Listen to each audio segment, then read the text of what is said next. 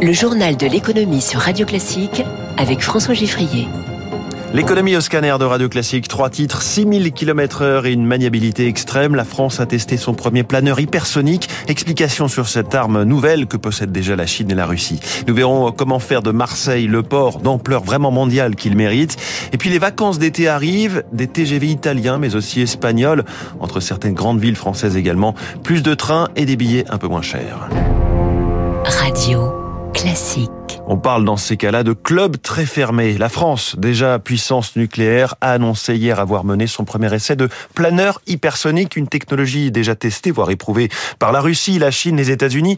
Bonjour Stéphane Baranski. Bonjour. Rédacteur en chef du magazine Aérospatium. Pourquoi la France ne pouvait pas passer à côté de cette technologie? Eh ben écoutez, la question du planeur hypersonique, c'est une technologie qui fait partie finalement aujourd'hui de l'arsenal de la dissuasion si on veut rester dans le coup, il faut l'avoir, ne serait-ce que parce que les autres l'ont. Oui, c'est une arme de nature à ringardiser les missiles nucléaires portés par les sous-marins et les, bombes nucléaires embarquées par les avions comme le Rafale alors honnêtement, je ne pense pas. Le fait que bon, les pays qui alignent cette arme n'ont pas décidé de retirer les autres. Hein. C'est juste euh, une technologie qui apporte un avantage stratégique, puisque ça permet euh, éventuellement d'envoyer des armes sur des trajectoires qui ne sont pas aussi prévisibles que les autres, mais le balistique classique et euh, les missiles de croisière ont toujours un, avenir devant eux. Alors dites-nous à quoi ressemble un planeur hypersonique et comment fonctionne-t-il?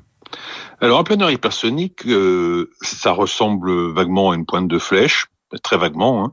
C'est un, en fait un engin sans moteur qui est propulsé à très très haute altitude dans l'espace quasiment par un missile traditionnel, un missile balistique. Et lors de sa rentrée dans l'atmosphère, sa forme lui permet de manœuvrer, de zigzaguer pour euh, euh, allonger sa portée et euh, arriver éventuellement sur les trajectoires qui ne sont pas euh, celles qu'aurait une ogive qui se contenterait de tomber euh, après avoir été propulsée dans l'espace par un missile. Alors sur ce tir réalisé lundi soir, on ne sait pas énormément, on ne connaît pas beaucoup d'informations. Ce qu'on sait, c'est que derrière ce premier vol, il y a notamment l'ONERA, c'est l'Office national d'études et de recherche aérospatiale qui dépend du ministère des Armées. Il y a aussi Ariane Group, filiale d'Airbus et de Safran. Comme toujours dans l'armement, est-ce que c'est aussi du business derrière? Alors, non, c'est pas vraiment du business. Donc l'ONERA, c'est un organisme de recherche euh, qui a des souffleries et des connaissances extrêmes dans le domaine de l'aérodynamique et de l'hypersonique. Ariane Group, c'est la société qui a les technologies euh, pour le faire. C'est, faut pas oublier que Ariane Group, c'est eux qui font le missile M51 qui est dans les sous-marins nucléaires. Donc euh, c'est une activité qu'ils ont à côté d'Ariane, mais sur laquelle ils ne s'étendent pas vraiment. Et on parle avec ce planeur hypersonique d'un projet 100% français ou bien en lien avec les Allemands puisque mené avec Ariane Group? Alors c'est un projet franco-français mené par la partie française d'Ariane Group, puisque donc Ariane Group, c'est vrai, est une société franco-allemande, mais ses activités militaires, notamment le missile M51, sont purement françaises, car liées à la dissuasion. Eh bien merci Stéphane Baranski, rédacteur en chef du magazine Aérospatium. On parle d'Atos dans ce journal de l'écho, une pépite française de la tech ex du CAC 40 et qui tarde aujourd'hui à se remettre de problèmes de gouvernance et de vision stratégique. Atos réunit cet après-midi son assemblée générale.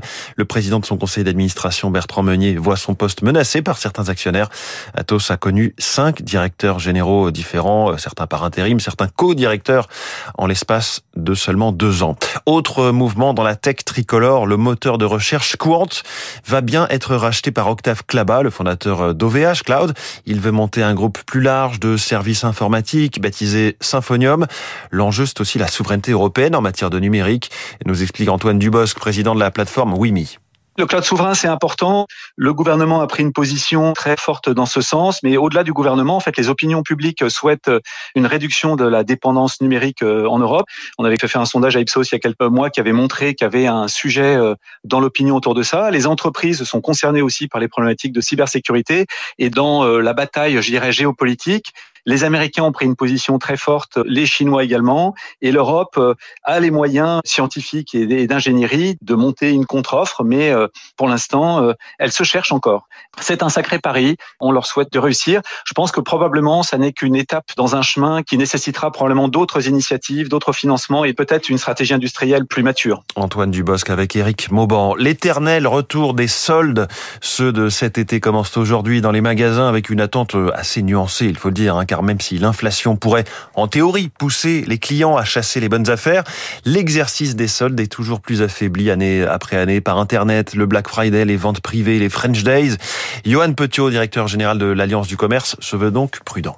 Est-ce que les Français, même si euh, il y a des prix qui sont peut-être plus accessibles, plus intéressants, est-ce que les Français auront le pouvoir d'achat pour aller au solde et acheter euh, de quoi euh, s'habiller Les soldes sont aussi plus tardifs que l'année dernière. Elles commencent aujourd'hui vraiment à la fin du mois de juin. Les Français préparent aussi leurs vacances, donc économisent pour partir en vacances pour ceux qui le peuvent ou pour quelques loisirs durant l'été. Il y a plusieurs risques hein, ou incertitudes qui pèsent sur cette période des, des soldes. Donc on, on espère que ces soldes qui sont importantes pour les commerçants permettront de bien terminer cette saison printemps-été. Johan Petiot avec Victorien Villaume. Un chiffre choc, 5 milliards de téléphones dorment au fond de nos tiroirs. À l'échelle de la planète, bien sûr. 5 hein. milliards de téléphones ou smartphones que nous n'utilisons plus. Et ce n'est pas prêt de s'arrêter puisque sur les 2 milliards de portables vendus chaque année, 85% ne sont pas réutilisés ni recyclés. 12 grands opérateurs télécoms dans le monde, dont Orange, lancent une initiative pour collecter ces vieux téléphones, notamment pour pouvoir en récupérer les matériaux et pouvoir en refabriquer. La visite d'Emmanuel Macron à Marseille, troisième et dernier jour, et un focus sur le port de la ville auquel le président souhaite donner une toute autre dimension. Le commerce maritime, bien sûr, mais aussi l'énergie, car aujourd'hui, Marseille est étonnamment petit par rapport à ses concurrents espagnols ou italiens. Eric Kioch. Le port de Marseille est une interface naturelle entre l'Asie, l'Afrique et l'Europe de l'Ouest. Pourtant, celui de Barcelone, entravé par les Pyrénées, et de Gênes par les Alpes, bénéficie d'un commerce plus florissant.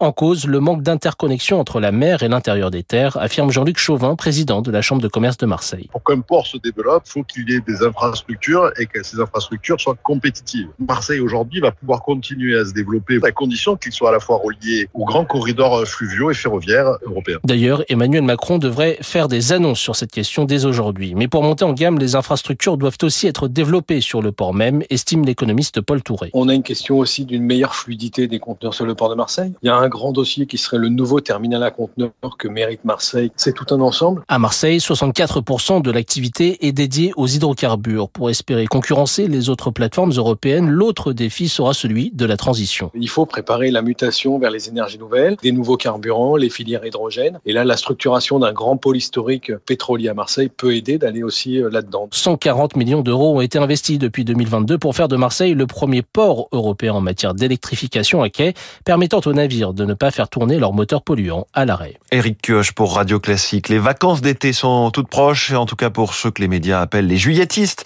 Ils auront un peu plus de choix cette année pour organiser leur voyage avec l'arrivée imminente des trains d'un nouvel opérateur sur les rails français. La Renfe, l'équivalent espagnol de la SNCF, va faire rouler ses TGV entre Barcelone et Lyon à partir du 13 juillet, entre Madrid et Marseille à partir du 28 juillet, avec évidemment des, des arrêts intermédiaires en France. Bonjour Gilles Dansard. Bonjour. Directeur de Mobilettre, c'est une bonne nouvelle pour les voyageurs français. C'est une bonne nouvelle au moins pour deux raisons. La première, c'est que euh, l'offre SNCF aujourd'hui est insuffisante et que donc l'arrivée d'une offre supplémentaire de deux, deux allers-retours par jour, eh bien, ça va augmenter la capacité et ça répond à la demande des voyageurs français.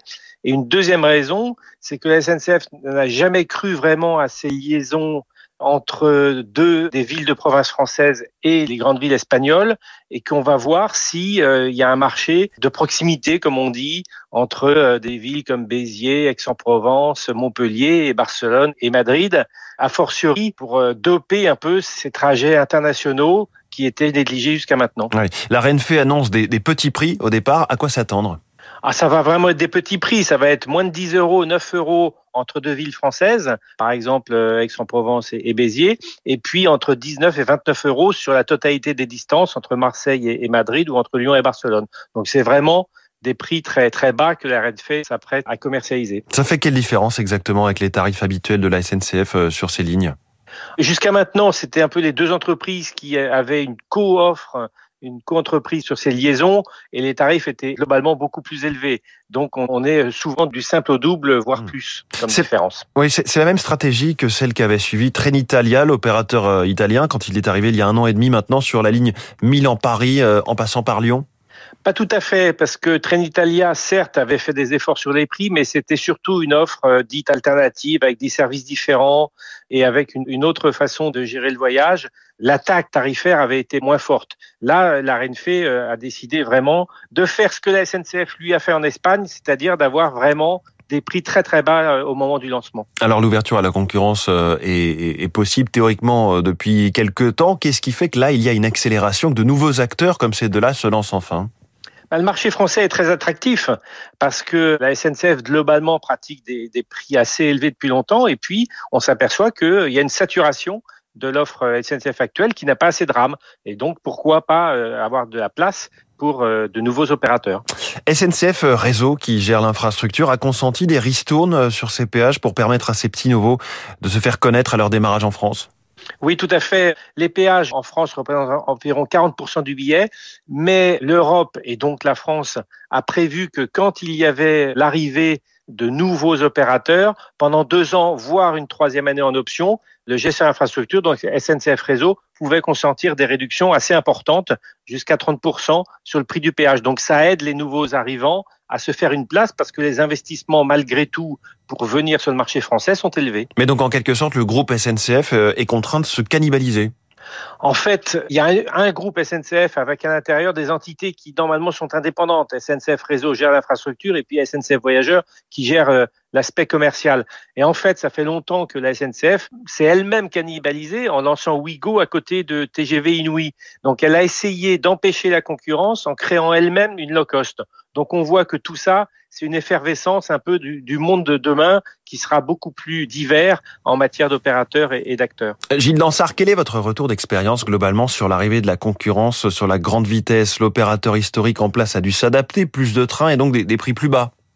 Si on prend les choses du point de vue du voyageur, c'est plus d'offres, c'est-à-dire que l'offre a augmenté sur Paris-Lyon et Paris-Milan, et euh, il y a eu plus de voyageurs. Et du point de vue des prix, euh, il y a une baisse tendancielle de 10% des prix sur ces axes. Donc on voit bien que de ce point de vue-là, c'est bien pour les voyageurs avec une baisse des prix quand on sait que les prix euh, de la grande vitesse en France sont assez élevés par rapport à nos concurrents européens. Et l'autre sujet, c'est l'ouverture de la concurrence des lignes de, TER. L'exemple le plus emblématique, c'est Transdev qui a récupéré la ligne Marseille-Nice que gérait jusque-là la SNCF. C'est l'exemple le plus emblématique, mais pour l'instant c'est le seul parce que en Haute-France et en Pays de la Loire, c'est la SNCF qui euh, a gagné les appels d'offres qui ont succédé à celui de Marseille-Nice. Donc on attend de voir la suite. L'opérateur SNCF se défend très bien lors des appels d'offres. Et donc, on va voir si Marseille-Nice était une sorte d'exception ou si d'autres régions vont ouvrir. Mais manifestement, avec le rythme qui s'annonce d'ouverture dans de nombreuses régions, il y aura aussi de la place pour les opérateurs alternatifs à la SNCF. Merci beaucoup Gilles Dansard, directeur euh, de Mobilettre, invité du journal de l'économie de Radio Classique ce matin. Un plan social gigantesque en vue après le rachat en catastrophe de Crédit Suisse par UBS au printemps. Le nouveau géant bancaire qui compte 120 000 salariés se prépare à supprimer 35 000 postes ces prochains mois, selon l'agence Bloomberg. Cela représenterait donc euh, presque 3 salariés sur 10. Un mot des marchés financiers, le Dow Jones a progressé de 0,63% hier à 33 926 points. Le Nasdaq a gagné plus d'un et demi pour cent. Le CAC 40 a gagné un demi pour cent à 7215 points. En ce moment, le Nikkei progresse d'1,57%. L'euro est à 1,0947 et le baril de, près de Brent, le pétrole, est à 72 dollars.